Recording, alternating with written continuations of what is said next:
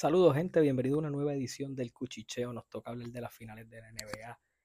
No, no voy a comer mucho cuento con esto. Yo no hablé del juego 3. El juego 3 para mí fue un dominio total de Nikola Jokic y Jamal Murray. 34, 10 y 10 de Murray.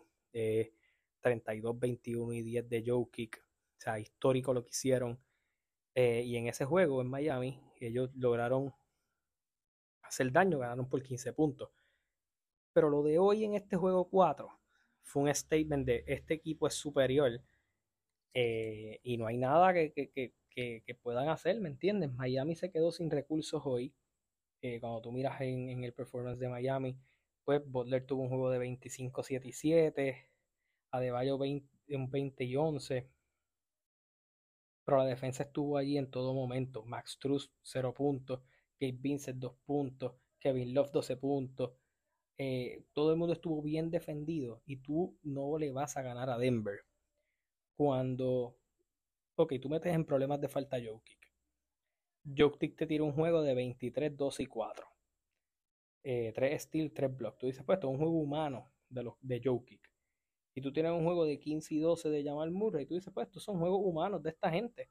Pero tú no puedes permitir que Aaron Gordon te tire casi una noche perfecta con 27 puntos, 7 rebotes y 6 asistencias.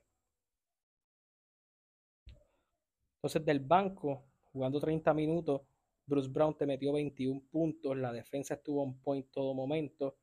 Técnicamente, eh, la gente de Denver se fueron con 5 jugadores en doble dígito. Tú no le vas a ganar así. 108 eh, a 95 se acabó el juego. Eh, le ganaron los dos juegos en Miami.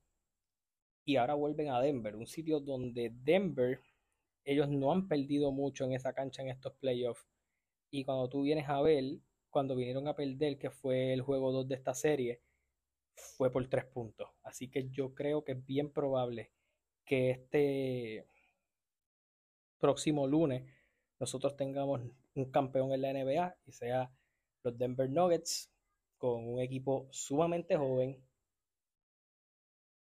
Un equipo que hoy mismo hizo un trade que maybe no va a hacer mucho ruido, pero miren el tipo de trade que ellos hacen. Ellos cambian una primera ronda del 2029 a, Oklahoma City, que está buscando siempre esos primeros picks, pero cogieron un pick de segunda del 2000, de, de este año, del 2023. Cogieron un pick de primera bajito del 2024 y otro pick de segunda del 2024.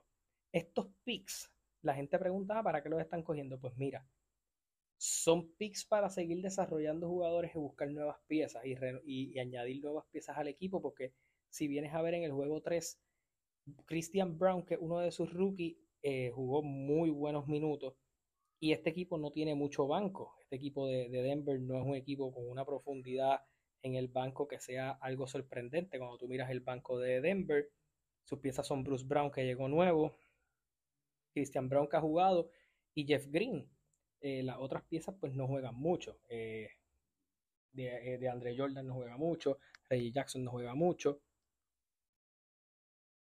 Y Smith tampoco, Kankar jugó algo en la temporada, pero tampoco excesivo. ellos tienen unos talentos jóvenes que ellos van a seguir desarrollando en el camino.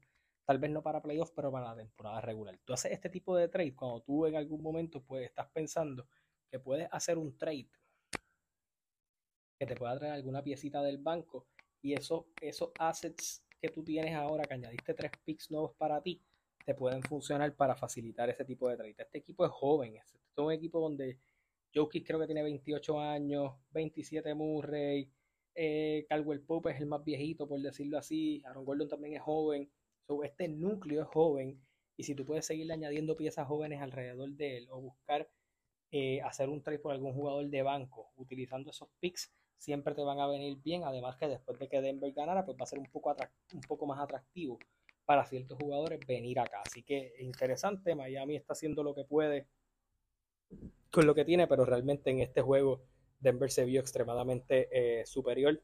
Fue lo mismo que pasó para mí en el juego 3. Este juego 4 para mí lo confirma.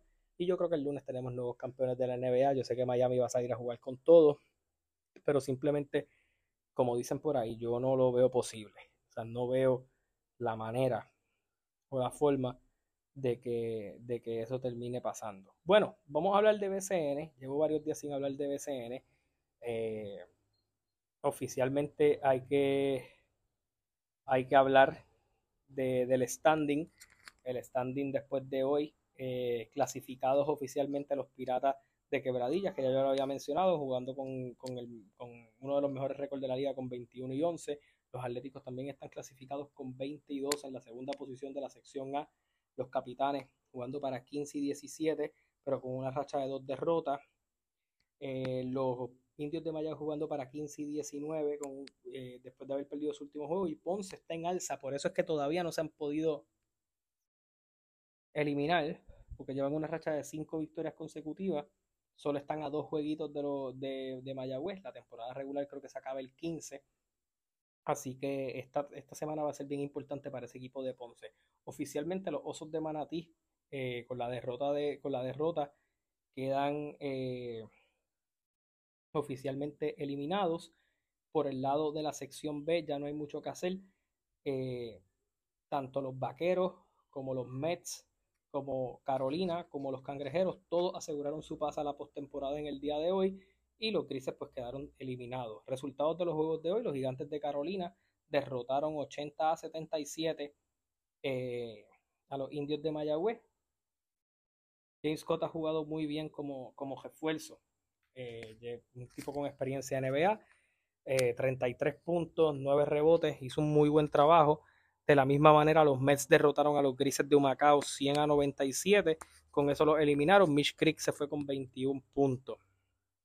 Eh, por el otro lado, eh, están comentándose por ahí ya las primeras votaciones para lo que pudiera ser el MVP. Eh, se comenta Gary Brown, se comenta Hassan Whiteside, se comenta Ángel Matías, se comenta Brandon Knight, así que hay que estar pendiente a, eso que termine pasando. De la misma manera, en, en, jueguitos que hubo en, en los otros días, los vaqueros derrotaron a los capitanes, los vaqueros están jugando muy buen nivel, así que oficialmente ya para los cangrejeros sus refuerzos que van a estar utilizando son Kenneth Farid y Emanuel Mudiay, y ambos con experiencia de NBA y como datos curiosos ambos jugaron para el equipo de Denver en algún momento. Así que nada, esto sería todo en esta edición del Cuchicheo. Este fin de semana hay boxeo interesante, peleita interesante entre Teófimo López y Josh Taylor. Yo creo, y voy a dar mi predicción rápido, yo creo que Josh Taylor eh, le puede ganar a Teófimo, que lleva tres peleitas no luciendo tan bien. Así que Josh Taylor tampoco lució muy bien en la última, pero sería un buen momento para que Josh Taylor se lleve la victoria aquí y tal vez suba a 147, que ese peso está súper caliente, pero sus opciones son un poco limitadas para ver al estar filmado con top ranks. Así que nada, hasta la próxima, se cuidan, nos vemos,